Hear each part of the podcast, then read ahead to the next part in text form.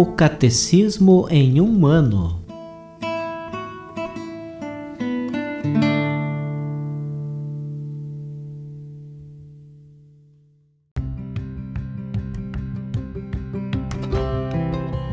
Olá, eu sou Antônio, seminarista da Diocese de Ponta Grossa, no Paraná. Você está ouvindo o podcast O Catecismo em um ano. Vamos ler todo o Catecismo da Igreja Católica ao longo de 365 episódios. Estamos utilizando a tradução em português apresentada pela CNBB em 2013, baseada na edição típica em latim. Baixe o plano de leitura por meio de um link que você encontra na página do Instagram, arroba o Catecismo em um ano, ou na descrição deste podcast.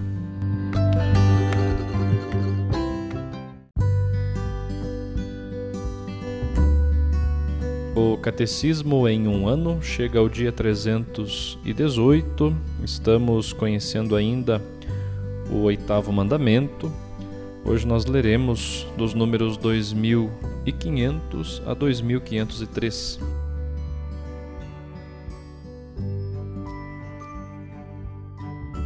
Verdade, beleza e arte sacra. A prática do bem é acompanhada do prazer espiritual gratuito e da beleza moral. Da mesma forma, a verdade implica a alegria e o esplendor da beleza espiritual.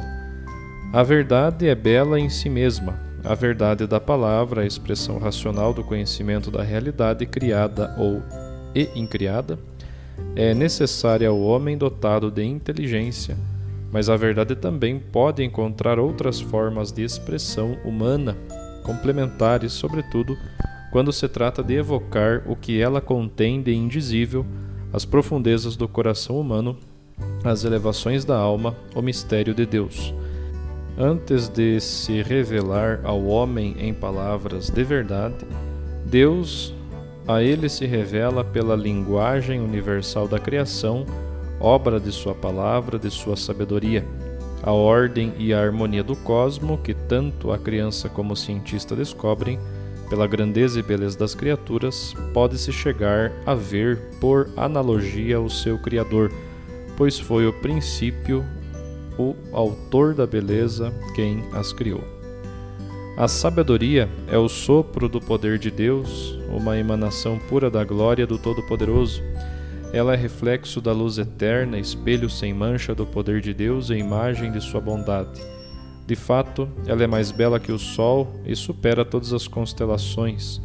Comparada à luz, ela é mais brilhante, pois a luz sucede à noite, ao passo que contra a sabedoria o mal não prevalece.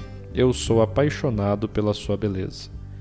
Criado à imagem de Deus, o homem exprime também a verdade de sua relação com o Deus Criador pela beleza das próprias obras artísticas. A arte é, de fato, uma forma de expressão propriamente humana. Ultrapassando a tendência de satisfazer as necessidades vitais, comuns a todas as criaturas vivas, a arte é a superabundância gratuita da riqueza interior do ser humano. Nascendo de um talento dado pelo Criador, e do esforço do próprio homem, a arte é uma forma de sabedoria prática que une conhecimento e perícia para expressar a verdade de uma realidade em linguagem acessível à vista e ao ouvido. A arte inclui certa semelhança com a atividade de Deus na criação, na medida em que se inspira na verdade e no amor das criaturas. Como qualquer outra atividade humana, a arte não tem um fim absoluto em si mesma, mas é ordenada e enobrecida pelo fim último do homem. A arte sacra é verdadeira e bela quando corresponde, por sua forma, à vocação que lhe é própria, evocar e glorificar, na fé e na adoração, o mistério transcendente de Deus, beleza excelsa de verdade e de amor revelada em Cristo resplendor da glória do Pai e expressão de seu ser, em quem habita corporalmente toda a plenitude da divindade, beleza espiritual, refletida na Santíssima Virgem Maria, Mãe de Deus, nos anjos e nos santos. A arte sacra verdadeira leva o homem à adoração, à oração e ao amor de Deus Criador e Salvador, Santo e Santificador Por isso, devem os bispos, por si ou por delegação, cuidar de promover a arte sacra, antiga e nova, sob todas as formas e com o mesmo zelo religioso, afastar da liturgia e dos edifícios do culto tudo o que não harmoniza com a verdade da fé e com a autêntica beleza da arte sacra.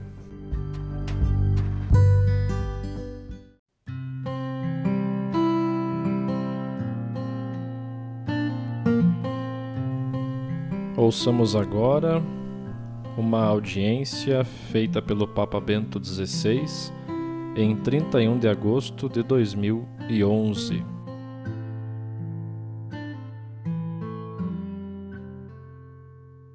Arte e oração.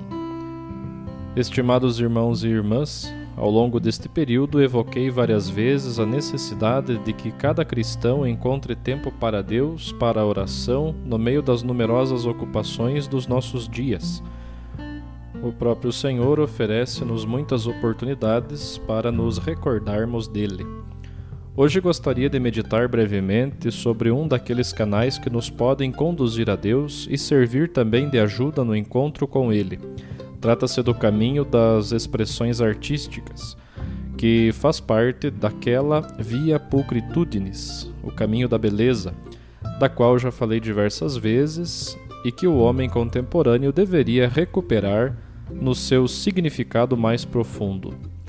Talvez nos venha nos tenha acontecido algumas vezes diante de uma escultura, de um quadro, de certos versos de uma poesia ou de uma peça musical, sentir uma emoção íntima, ter uma sensação de alegria, ou seja, sentir claramente que diante de vós não havia apenas matéria, um pedaço de mármore ou de bronze, uma tela pintada, um conjunto de letras ou um cúmulo de sons, mas algo maior, algo que fala, capaz de sensibilizar o coração, de comunicar uma mensagem e de elevar a alma. Uma obra de arte é fruto da capacidade criativa do ser humano, que se interroga diante da realidade visível, procura descobrir o seu sentido profundo e comunicá-lo através da linguagem, das formas, das cores e dos sons. A arte é capaz de expressar e de tornar visível a necessidade que o homem tem de ir além daquilo que se vê, pois manifesta a sede e a busca do infinito. Aliás, é como uma porta aberta para o infinito, para uma beleza e para uma verdade que vão mais além da vida cotidiana. E uma obra de arte pode abrir os olhos, mente e coração, impelindo-nos rumo ao alto. Mas existem expressões artísticas que constituem verdadeiros caminhos que, con que conduzem a Deus, a beleza suprema, aliás, são uma ajuda a crescer na relação com Ele, na oração. Trata-se das obras que nascem da fé e que expressam a fé. Podemos ter um exemplo quando visitamos uma catedral gótica. Sentimos-nos arrebatados pelas linhas verticais que se perfilam rumo ao céu e atraem para o alto o nosso olhar e o nosso espírito enquanto ao mesmo tempo nos sentimos pequenos e, no entanto, desejosos de plenitude. Ou então, quando entramos numa igreja românica, somos convidados de modo espontâneo ao recolhimento e à oração. Compreendemos que nestes edifícios maravilhosos está como que encerrada a fé de gerações. Ou ainda, quando ouvimos uma peça de música sacra, que faz vibrar as cordas do nosso coração, a nossa alma é como que dilatada e ajudada a dirigir-se a Deus. Volta-me ao pensamento um concerto de músicas de Johann Sebastian Bach, em Munique, na Baviera, dirigida por Leonard Bernstein. No final da última peça, uma das cantatas, senti, não por raciocínio, mas no profundo do coração, que quanto eu ouvira me tinha transmitido a verdade, a verdade do sumo compositor, impelindo-me a dar graças a Deus. Ao meu lado estava o bispo luterano de Munique e espontaneamente eu disse-lhe: Ouvindo isto, compreende-se, é verdadeiro. São verdadeiras a fé tão forte e a beleza que a presença da verdade de Deus exprime de maneira irresistível. Mas quantas vezes quadros ou afrescos, fruto da fé do artista, nas suas formas, nas suas cores e na sua luz, nos impelem a dirigir o pensamento para Deus e fazem aumentar em nós o desejo de beber da fonte de toda a beleza.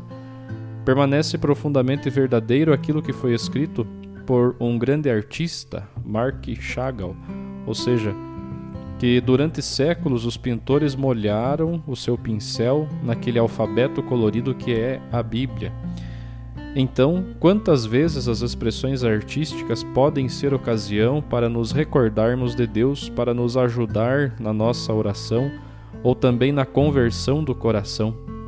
Paul Claudel, dramaturgo e diplomata francês, poeta famoso na Basílica de Notre-Dame em Paris, em 1886, precisamente ouvindo o canto do Magnificat durante a missa de Natal, sentiu a presença de Deus.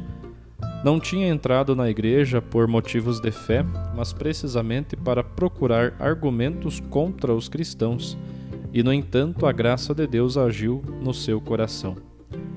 Queridos amigos, convido-vos a redescobrir a importância deste caminho também para a oração, para a nossa relação viva com Deus. As cidades e os povoados do mundo inteiro encerram tesouros de arte e exprimem a fé e nos exortam à relação com Deus. Então, a visita aos lugares de arte não seja apenas uma ocasião de enriquecimento cultural, também isto, mas possa tornar-se, sobretudo, um momento de graça, de estímulo para refortalecer o nosso vínculo e o nosso diálogo com o Senhor, para nos determos a contemplar na passagem da simples realidade exterior para a realidade mais profunda que exprime o raio de beleza que nos atinge, que quase nos fere no íntimo e nos convida a elevar-nos rumo a Deus. Termino com a oração de um salmo, o Salmo 27. Uma só coisa pedi ao Senhor e desejo-a ardentemente: poder habitar na casa do Senhor todos os dias da minha vida contemplando a beleza do Senhor e orando no seu templo. Esperemos que o Senhor nos ajude a contemplar a sua beleza tanto na natureza como nas obras de arte, assim como a sermos sensibilizados pela luz da sua face, a fim de que também nós possamos ser luzes para o nosso próximo. Obrigado.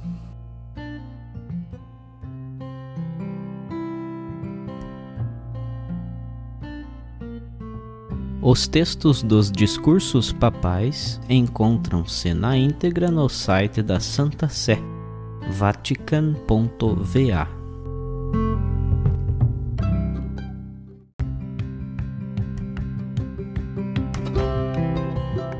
Você acaba de ouvir mais um episódio do podcast O Catecismo em um Ano Continue nesse bom propósito de aprofundar o conhecimento e a vivência da fé católica e procure participar da sua comunidade.